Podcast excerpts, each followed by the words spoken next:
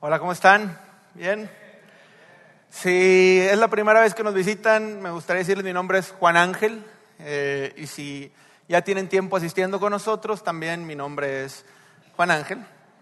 Y el día de hoy, tal vez los que ya tienen más tiempo viniendo a este lugar y saben que no acostumbro yo a, a- comunicar el mensaje, de hecho sabrán que es la primera vez que lo hago, probable que los que son de casa estarán pensando algo así como, se me hace que Juan está un poquito nervioso. Y no, de ninguna manera, no estoy un poquito nervioso, estoy muy nervioso. Pero si hay algo que me facilita el hecho de dar este mensaje, si hay algo que lo hace un poco más sencillo, es la serie y es el tema en específico del cual vamos a hablar el día de hoy. El tema del cual vamos a platicar el día de hoy, a mí en lo personal, me apasiona demasiado. A mí en lo personal es un tema que sé que a todos los que estamos en este lugar, seamos incluso creyentes o no creyentes, católicos, cristianos o, o incluso no creamos en Dios, a todos los que estamos en este lugar es un tema que nos genera cierto estrés, que nos genera cierto gusto, que nos genera mucho interés, porque es un tema del cual siempre está presente en nuestras vidas. Para todos, nadie nos vamos a escapar o nadie nos escapamos de esta atención y de este tema. Y antes de decirte cuál es, te lo voy a hacer un poquito de suspenso y un poquito de emoción. Hemos estado veniendo hablando durante todas estas tres semanas de esta serie llamada Plan de Juego, en donde hemos tomado la analogía o el ejemplo de los deportes para hablar del plan de Dios o la voluntad de Dios para nuestra vida. Y hablar de la voluntad de Dios para nuestra vida es algo interesante, es algo complejo. Las primeras dos semanas tal vez fueron algo hasta profundas o, o teológicas, si se pudiera decir así. Y a, a- a partir de la semana pasada ya empezamos a entrar en la voluntad personal de Dios para nuestra vida en temas muy prácticos, muy prácticos, muy relevantes, muy interesantes. Y el día de hoy no va a ser la excepción. El día de hoy vamos a hablar algo muy práctico, pero antes de entrar ahí, a mí me hace cierto ruido, me hace algo de, tensión el hecho de que en esta serie estamos diciendo, Dios tiene un, plan para ti, Dios tiene un plan para ti, Dios tiene un plan para ti, Dios tiene un, un plan para ti y un plan para mí. Y tú dices, ay caray, a ver, si Dios tiene un plan para ti, Dios tiene un plan para mí, ¿cuántos de ustedes alguna vez han planeado unas vacaciones? O una fiesta, o un evento. Normalmente las cosas que planificas salen bien, salen como estaban planeadas, están planificadas. Entonces aquí decimos, Dios tiene un plan para ti, Dios tiene un plan para ti, Dios tiene un plan para ti.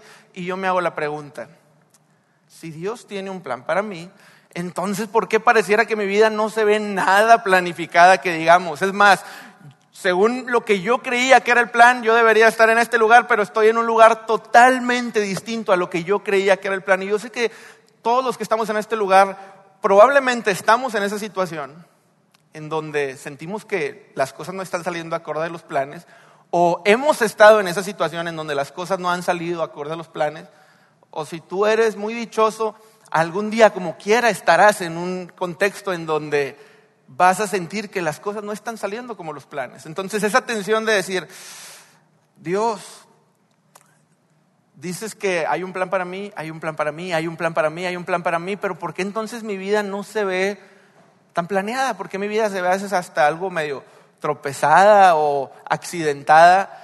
Y sabes, esto ocurre en todas las áreas de nuestra vida. De hecho, algunos de nosotros nos hemos hecho una frase que dice algo así como, según mis cálculos, según lo que yo pensaba, según lo que yo tenía planeado para mi vida, o si eres un seguidor de Jesús, tal vez dices, según lo que yo creía que Dios tenía para mí, yo para este año 2016 ya debería de, y podemos poner una línea y terminar la oración. Yo ya debería de haberme casado, yo ya debería de haber tenido una casa, yo ya debería de haberme retirado, yo ya debería de, haber solucionado ese problema, yo ya debería de haber enflacado, yo ya debería de haber X, Y, Z, según mis planes o según los planes que Dios tenía para mí, siento como que donde debería estar no estoy.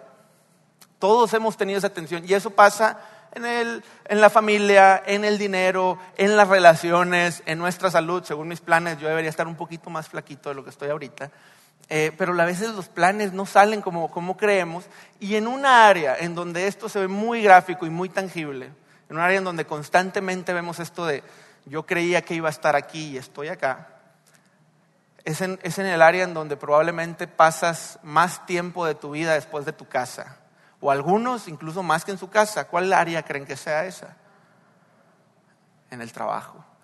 El trabajo es una de esas áreas en donde más sentimos y más palpamos esta onda de, según mis cálculos o según mis planes, yo debería estar aquí, pero estoy aquí. Según lo que yo creía que Dios tenía para mí, debería estar aquí, pero estoy aquí. Y eso lo vemos una y otra y otra vez. Y el trabajo para nosotros viene a ser exageradamente relevante. Por eso decía ahorita, no importa ni la religión ni lo que crees o no crees. El trabajo viene a ser un lugar en donde estamos mucho tiempo.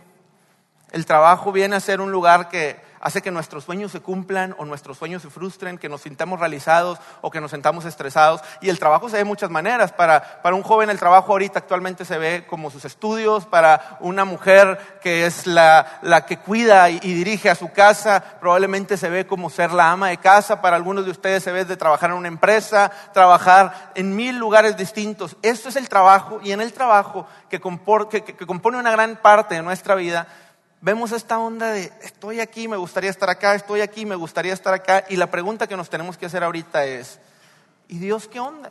Estamos hablando de la voluntad de Dios, estamos hablando del plan de Dios para nuestras vidas. A mí me gustaría hacer esta pregunta y mostrártela en pantalla que dice, ¿acaso Dios tendrá algo que decirme acerca del trabajo? ¿Acaso Dios tendrá algo que decirme acerca del trabajo? Porque venimos a la iglesia y en la iglesia nos hablan de tantas cosas muy padres, muy importantes, muy relevantes. Y, en este lugar incluso sí hemos tocado este tema, pero usualmente en la iglesia en general es un tema que está un poco guardado en otro cajón. No se habla mucho del trabajo en la iglesia, aun y cuando es una parte que compone un porcentaje muy grande de la vida del hombre. Entonces, ¿tendrá Dios algo que decirme acerca del trabajo?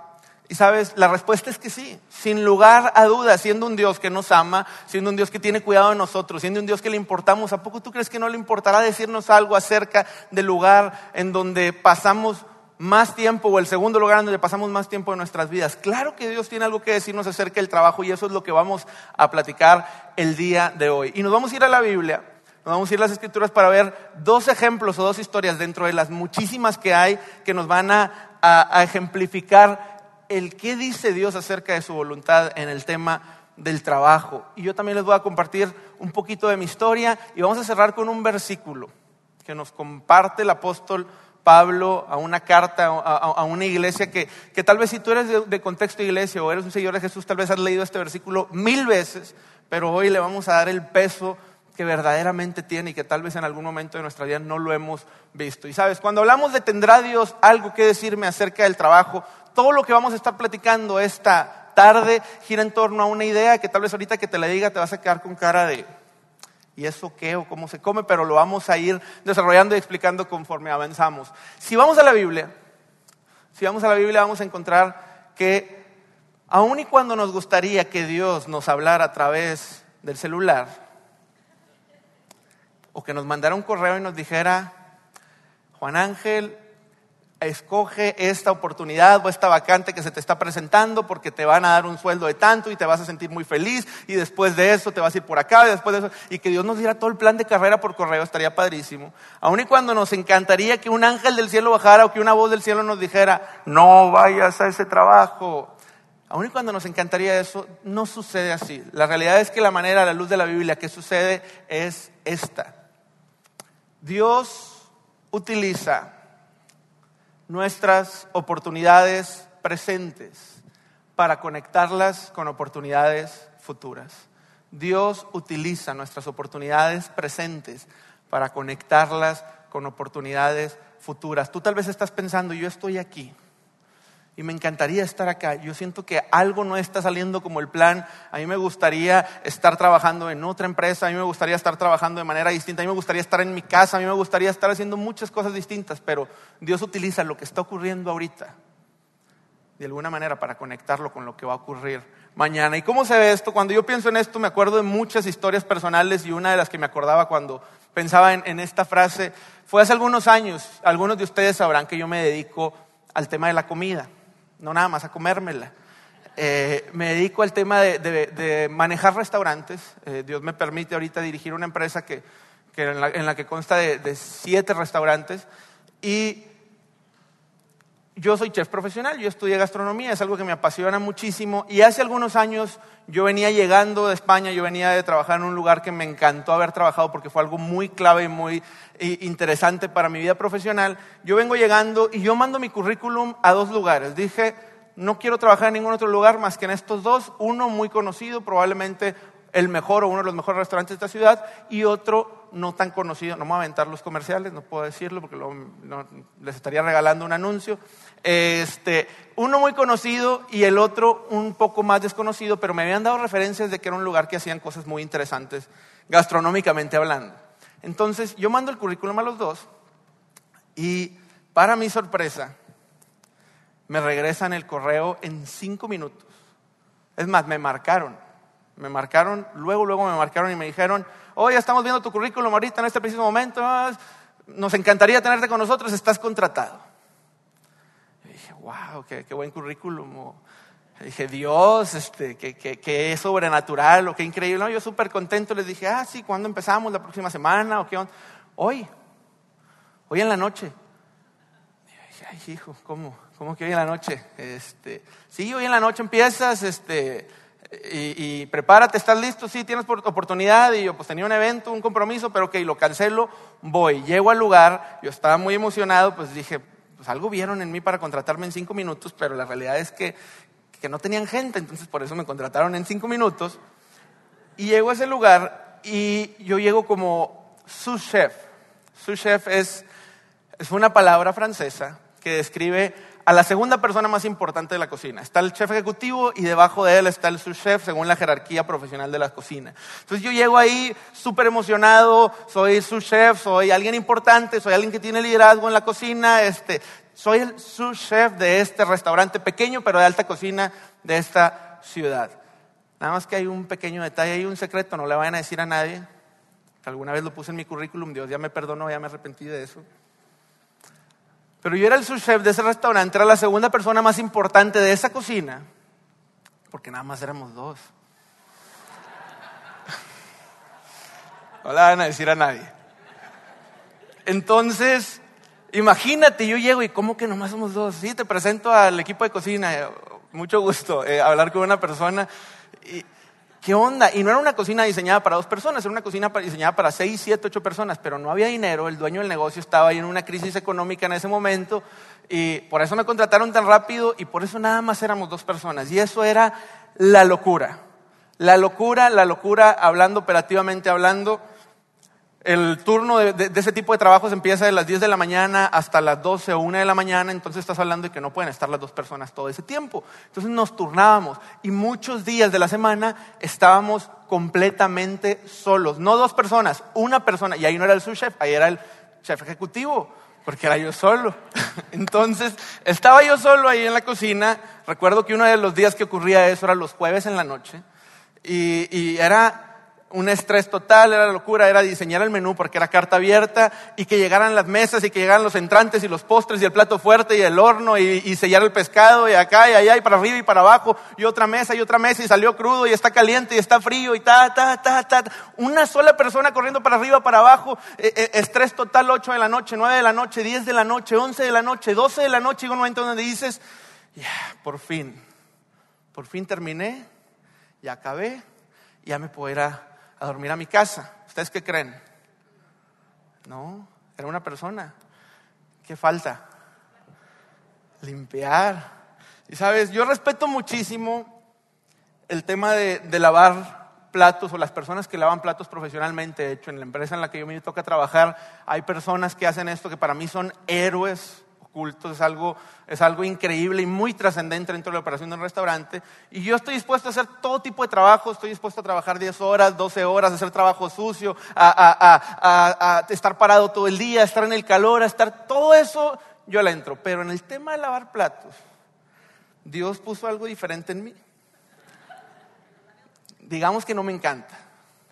De hecho, si a mí me preguntan cómo creo que es el infierno, yo lo imagino como un lugar donde estar lavando platos todo el día y nunca se acaba.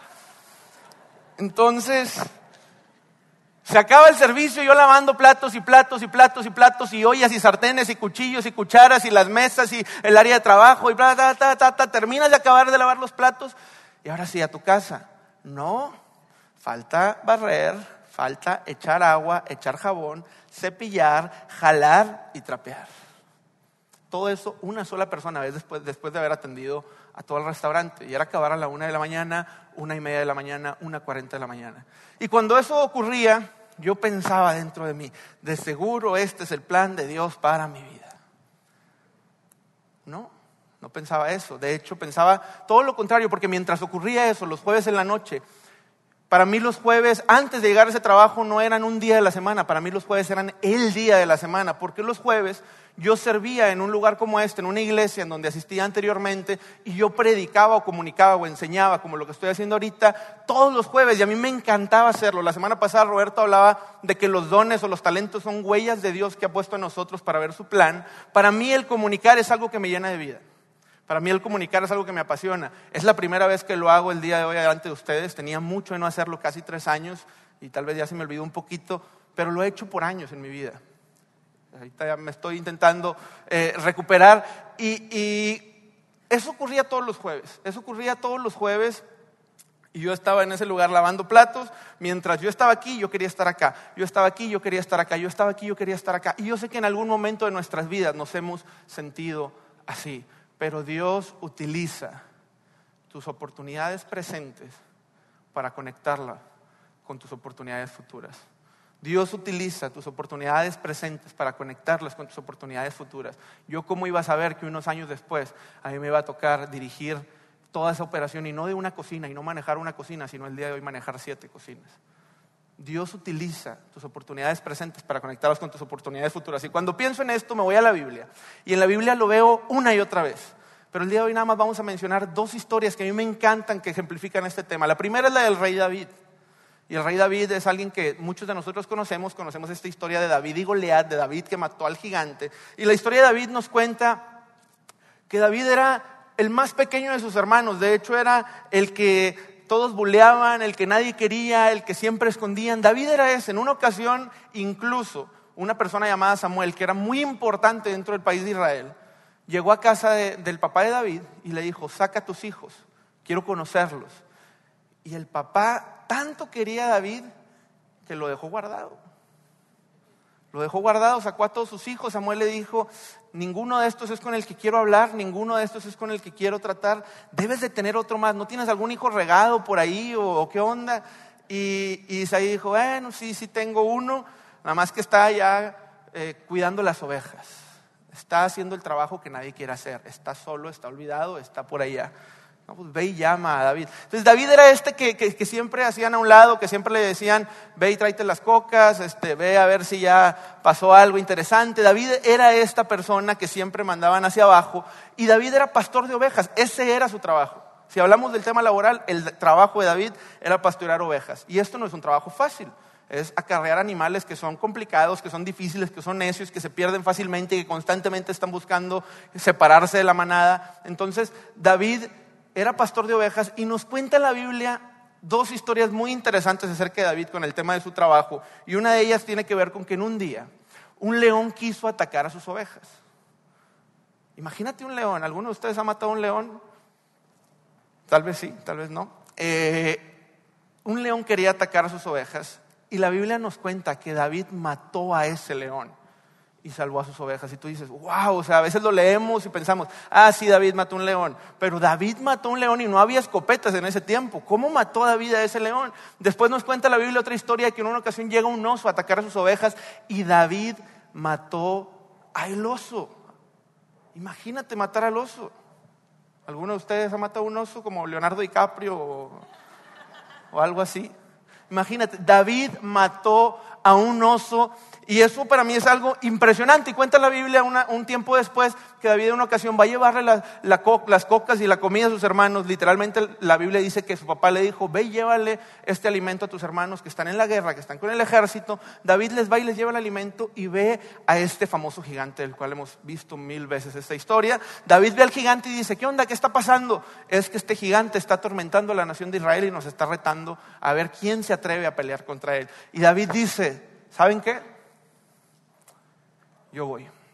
Yo voy. Y la Biblia nos describe a David como un pequeñito, como alguien joven, como alguien que no tenía todavía eh, eh, lo que todos conocemos de David en cuanto a sus estrategias de guerra y todo esto. Y David dice que va ante el rey de la nación de Israel, va ante el rey Saúl, y David le dice al rey, voy a ir a pelear contra ese gigante, dame permiso de ir a pelear. Y Saúl dice como que, ay, hijito de mi alma, este, ¿qué hago contigo? Ok, vaya mi hijo a pelear con el, con el gigante Goliat. Entonces Saúl le dice, nada más que aquí está tu espada, aquí está tu, escudo, aquí está tu armadura, aquí está tu casco. Y David, ¿qué dice? No. Yo no quiero eso. Muchas veces nosotros cuando pensamos en la historia de David y Goliat, pensamos que, que David tuvo suerte o que Dios hizo un milagro para que esa piedra diera en la cabeza del gigante. Y puede haber algo de eso. Pero a mí el contexto de la historia me dice algo totalmente distinto. Cuando David dice, no quiero la espada, es porque David tenía un plan. Es porque David está diciendo dentro de sí mismo, yo ya he hecho esto antes. Entonces David llega ante el gigante y David agarra las piedras, agarra la onda, mata al gigante y dice, yo ya he hecho antes, lo hice con un león, lo hice con un oso, porque David sabía que Dios utiliza tus oportunidades presentes y las conecta con tus oportunidades futuras. Entonces, vamos otra vez a la Biblia y vemos la historia de otro personaje que se llama José. José era una persona a la cual también Dios le dijo, tú vas a ser autoridad, tú vas a ser líder, tú vas a ser alguien grande dentro de esta nación. Y de pronto José dice, a ver, el plan es este, y luego lo venden como esclavo, sus hermanos lo intentan matar, el plan era este y ahora estoy aquí. Y termina sirviendo en una casa de un hombre llamado Potifar como literalmente un esclavo. Y en esa casa José se empieza a ganar a todo mundo. Y José empieza a trabajar de una manera que todo mundo se empieza a maravillar de eso. Y José comienza a ganarse la confianza de todos, hasta del dueño de la casa y del dueño de todos los esclavos. Y Potifar dice, ¿qué onda con este cuate? ¿Cómo trabaja? ¿Cómo se conduce? ¿Cómo vive esta persona? Y él se vuelve el gerente o el director o la persona más importante de los esclavos en esa casa problema fue que se ganó a todos, incluyendo a la esposa del patrón. Y, y, la esposa quería acostarse con él. Y él era tan diligente, él era tan sabio y tan buen trabajador que dijo, yo no voy a ser una traición en contra de mi autoridad. Yo no le voy a fallar a Potifar, yo no le voy a fallar a mi jefe. Era un esclavo y aún así él respetaba a Potifar a tal grado que esta señora se enoja, lo denuncia de violación, que es una falsedad, y lo mandan a la cárcel. Y en la cárcel pasa el mismo patrón y, José se gana a todo mundo y se gana la confianza y José se vuelve la persona más importante de la cárcel a tal grado que eso lo lleva a casa de Faraón. Llega a casa de Faraón y José se gana a todo mundo por la manera en la que se conduce y José se vuelve la segunda persona más importante de Egipto en esa historia cuando Egipto era el país más importante del mundo en ese tiempo. José sabía que Dios utiliza las oportunidades actuales para conectarla con las oportunidades futuras. José sabía que su presente era la cárcel, era la casa de Potifar, era estar ante Faraón, pero que Dios iba a conectar eso de alguna manera, de alguna manera lo haría. Y, y David pensaba lo mismo, para él David dijo, Dios utilizará este tema como pastor de ovejas de alguna manera y voy a terminar donde Dios dijo que iba a terminar. Y me gustaría repetir una vez más esta frase. Dios usa tus oportunidades presentes para conectarlas con tus oportunidades futuras. Sin embargo, el problema es que nosotros no lo conectamos así. El problema es que nosotros estamos algo, es que aquí no me gusta, aquí no me gusta, aquí no me gusta, aquí no me gusta, no me gusta el presente y estamos pensando en el mañana. Nosotros no conectamos que la oportunidad presente de David fue el oso y la oportunidad futura fue Goliat. Nosotros no conectamos que la oportunidad presente para mí fue lavar platos y servir en una cocina yo totalmente solo, a, a tener un equipo de trabajo muchísimo más grande y estar haciendo lo que hago hoy en día. Y sabes, pensando en eso también recuerdo que hace más de un par de años, probablemente casi tres años, yo tomé una decisión importante en mi vida, que fue sumarme a esta iglesia, sumarme a este grupo de personas. Me encantó, me cautivó, me enamoró la visión de este lugar. Yo dije, va, yo, yo venía de, de estar en otro lugar sirviendo en donde yo ocupaba un puesto de liderazgo importante, muy importante en donde yo servía constantemente, en donde, como les dije hace un momento, en donde yo comunicaba y predicaba cuatro, cinco, seis, siete, ocho veces en un mes. Y eso es algo que a mí me llena de vida y allá lo hacía. Y vengo a este lugar y yo no vengo aquí a predicar hace tres años. Yo vine aquí a doblar cables, yo vine aquí a cargar tarimas, yo vine aquí a levantarme a las siete de la mañana con todo el equipo de producción que está en este lugar, a montar y desmontar en un hotel el escenario.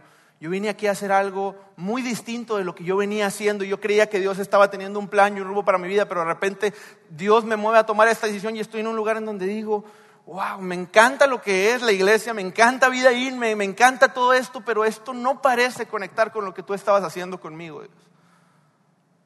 Pero el hecho de que yo esté aquí después de tres años de no comunicar un mensaje completo es una prueba más de que Dios utiliza tus oportunidades presentes para conectarlas con tus oportunidades futuras. Y eso para mí me encanta, me encanta y yo no sé cuál es tu oportunidad presente hoy en día. Yo no sé si es como gerente, como director, como operario, como emprendedor, como eh, una persona que trabaja en su casa dirigiendo una familia y que, y que cuida a sus hijos y que tiene que hacer tareas del hogar lavando la ropa y, y dándole de comer a su familia. Yo no sé cuál es tu oportunidad actual hoy en día, pero qué tan presente tenemos que Dios la utilizará para conectarla con una oportunidad futura? ¿Qué, tan, ¿Qué, tanto estamos diciendo, Dios, es que qué onda, es que qué hago, qué hago, qué hago, qué hago, qué hago? Y me encanta el texto que vamos a leer a continuación, en donde Pablo le está escribiendo una iglesia, una iglesia en el siglo I, en una ciudad llamada Colosas. Y Pablo le habla un contexto de gente en donde no existe LinkedIn, no existe la OCC, no existe eh, todas estas consultorías que te dicen si es un lugar padre para trabajar o no es un lugar padre. No, no existe nada de eso. Es más, Pablo le habla a un grupo de personas que la mayoría de ellos no tenían ni siquiera la oportunidad de escoger su propio trabajo. Eso es algo norteamericano y eso es una bendición que Dios tenemos occidentalmente en la era moderna, muy padre. La gente con la que Pablo está hablando ni siquiera tiene esa oportunidad, la gran mayoría. De hecho, un gran porcentaje de ellos eran esclavos. Y Pablo les dice esto que vamos a ver a continuación en pantalla. Pablo les dice, hagan lo que hagan, me encanta eso. Hagan lo que hagan, si es lavar platos, si es estar en una casa, si es ser un estudiante que está cursando la preparatoria o su carrera, si es en un trabajo que te gusta o no te gusta, hagas lo que hagas. Trabaja de buena gana, como para Dios y no como para nadie en este mundo como para Dios y no como para nadie en este mundo. Y me encanta otra versión de otra traducción de la Biblia que lo dice de esta manera y lo entiendo muchísimo más. Todo lo que hagas, hagas lo que hagas, estés donde estés en este preciso momento, no mañana, no el próximo año, no en 10 años, hoy, lo que estés haciendo hoy, hazlo con todo tu corazón, como para el Señor y no como para la gente. Hagas lo que hagas. No, Juan, es que tú no conoces a mi jefe hagas lo que hagas. No, Juan, es que a mí no me gusta estar haciendo lo que estoy haciendo, yo tengo otra, otra vocación. Hagas lo que hagas, hazlo con todo tu corazón. No como para la gente, sino para Dios. Y me encanta lo que dice el versículo siguiente. Pablo no se conforma con eso, sino que Pablo lo lleva todavía más allá y en el versículo 24 nos dice esto. Recuerden que el Señor los recompensará recuerden que el Señor los recompensa. Es que, es que en mi trabajo nadie me ve. Es que en mi casa nadie me ve. Es que en mi trabajo no me valoran. Es que cómo le voy a echar ganas si no me echan porras. Recuerden que Dios los recompensará con una herencia y que al amo a quien sirven es Cristo. ¿Para quién trabajamos? ¿Para quién trabajamos? Y eso es algo increíble. Nosotros los que hemos decidido ser seguidores de Jesús, no importa si somos católicos, somos cristianos, aquellos que hemos decidido poner nuestra fe en Cristo, deberíamos de ser los mejores trabajadores del mundo porque tenemos el mejor jefe del mundo. Tenemos a alguien que nos ama, alguien que nos cuida, alguien que nos valora, alguien que aun y cuando nos quedamos cortos en nuestras capacidades, nosotros podemos pedirle a nuestro jefe, hey, ayúdame a hacer mi trabajo y él nos va a ayudar. Recuerden que el Señor los recompensará con una herencia y que al amo a quien sirven es Cristo. Entonces, a, raíz de leer estos dos textos, nos hacemos mil preguntas y la primera es, ¿cuál es mi oportunidad actual? Si Dios utiliza tus oportunidades actuales para conectarlas con una oportunidad futura, ¿cuál es tu, tu oportunidad actual, tu oportunidad presente? ¿Qué es lo que estás haciendo ahora? ¿Y qué tanto lo estás haciendo con todo tu corazón? Sabes, hace algunos domingos Roberto nos hablaba de la voluntad moral, la voluntad providencial y la voluntad personal de Dios. Si no tuviste oportunidad de estar ese domingo, te recomiendo muchísimo que, preguntes por el podcast. Estuvo muy padre ese mensaje y no puedo ahondar mucho en el tema. Pero la voluntad moral de la cual se habló ese día tiene que ver con lo que Dios dice que está bien y lo que dice que está mal. ¿Cuál es su voluntad moral para el matrimonio? ¿Cuál es su voluntad moral para la sexualidad? ¿Cuál es su voluntad moral para el dinero? Queremos saber cuál es la voluntad moral de Dios para el trabajo. La voluntad moral de Dios para el trabajo es poner todo nuestro corazón. Esa es la voluntad moral de Dios para el trabajo.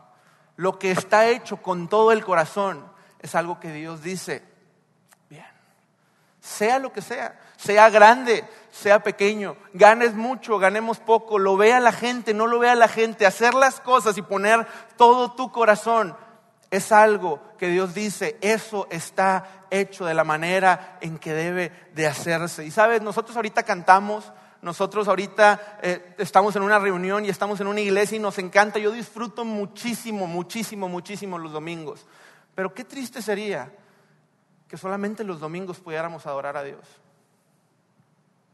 Qué triste sería que solamente los domingos pudiéramos servir a Dios. Aquí hay mucha gente que sirve y para mí también son héroes y mis respetos para lo que hacen. Pero no servimos a Dios solamente los domingos porque Pablo aquí nos está diciendo, de lunes a sábado, en tu trabajo, tú lo que estás haciendo es servirme. De lunes a sábado, en tu trabajo, en una oficina, contestando llamadas, haciendo lo que sea, hagas lo que hagas, lo estás haciendo para mí. ¿Y qué tanto conectamos el trabajo con la adoración? Imagínate que saliéramos de este lugar diciendo, wow, trabajo para Dios y me levanto en las mañanas y si llego tarde o llego temprano no le estoy fallando a mi patrón, no le estoy fallando a mi jefe, no le estoy fallando a la empresa. Si llego tarde o llego temprano estoy adorando o no estoy adorando a Dios. Imagínate que nos, nos relacionáramos, mando el reporte, no lo mando, lo mando bien hecho, lo mando mal hecho. Imagínate que relacionáramos todo eso con nuestra adoración y nuestro amor y nuestra fe por Dios. Y es lo que nos está diciendo Pablo a través de estos versículos. Hagas lo que hagas. Y la traducción nos, juega un poquito chueco porque dice, hazlo como para Dios. Y pareciera que es sentido figurado, como si no fuera para Dios, pero que lo hiciéramos como para Dios. Pero luego en el versículo 24 nos dice, recuerden que Dios es su amo, lo cual no es hazlo como para Dios, hazlo para Dios, porque Él es quien te lo está pidiendo. Y sabes, sé que este tema puede ser algo retador y sé que tal vez tú estés pensando ahorita, híjole, es la primera vez que viene y nos está regañando, esto nos está haciendo sentir mal, no, ni mucho menos es la intención. De hecho, yo salgo igual de retados que ustedes y es algo con lo que todos nosotros batallamos todas las mañanas, conectar nuestro trabajo con cuánto Dios nos ama y con cuánto lo queremos amar a Él. Pero imagínate que pudiéramos salir con esta claridad de que Dios utiliza lo que estás haciendo ahorita para conectarlo con algo en el futuro. Y me gustaría hacerte cuatro preguntas, o me gustaría que nos hiciéramos estas cuatro preguntas, que nos van a retar muchísimo. Son preguntas algo, algo complejas o algo duras de, de, de, entender, pero son preguntas que yo sé que nos van a llevar de aquí con un reto muy, muy, muy práctico. Y me gustaría que las viéramos a continuación en pantalla. Y la primera pregunta dice algo así. Basado en tu desempeño actual, basado en tu desempeño actual, ¿te darías a ti mismo una responsabilidad más grande? Es decir, yo no te conozco, tú te conoces. Basado en lo que te conoces, tú sabes, probablemente sí, qué bueno, pero tú sabes, tú sabes cuánto tiempo pasas o no pasas en Facebook en la oficina. Tú sabes si estás llegando tarde o temprano, tú sabes si estás jugando Pokémon o no estás jugando Pokémon a la hora del trabajo. No sé, tú sabes. En base a tu desempeño actual, ¿te darías a ti mismo una responsabilidad más grande? La siguiente pregunta. ¿Te estás preparando para la siguiente oportunidad o solo la estás esperando? ¿Te estás preparando para la siguiente oportunidad o solo la estás esperando? Es decir, yo estoy aquí y quiero estar acá. Mi mente está con crecer, con, escalar el organigrama, con empezar mi propio negocio, con hacer mil cosas, que eso está súper, súper bien, no tiene nada de malo. No tiene nada de malo querer crecer, no tiene nada de malo querer cambiar. Si tú ahorita me dices, mi trabajo no me gusta, no tiene nada de malo que pienses en otro trabajo, pero te estás preparando para ese siguiente trabajo o solamente estás esperando a que llegue, estás perdiendo ese tiempo. ¿Cómo podemos hacer que ese tiempo no sea un tiempo desperdiciado o un tiempo de espera solamente, sino un tiempo bien aprovechado? Siguiente pregunta. ¿Cómo se ve en tu oportunidad actual poner todo tu corazón? ¿Cómo se ve en tu oportunidad actual poner todo tu corazón? Yo no sé cuál es tu oportunidad actual. Ahorita mencioné algunas, en tu casa, en tu escuela, en tu trabajo. Yo no sé cuál es tu oportunidad actual, pero ¿cómo se vería prácticamente poner todo tu corazón? ¿Lo estamos poniendo o no lo estamos poniendo? Pregunta final, y esta está algo interesante. ¿Hay alguna mejor oportunidad actualmente que no estás tomando porque no pagas lo suficiente? ¿Hay alguna oportunidad mejor actualmente? No en el futuro, sino hoy. Hay una oportunidad que yo hoy pudiera agarrar, pero no la agarro porque no paga lo suficiente. Es decir, yo estoy aquí y yo quiero estar acá. Yo estoy aquí y yo quiero estar acá, pero hay una oportunidad aquí.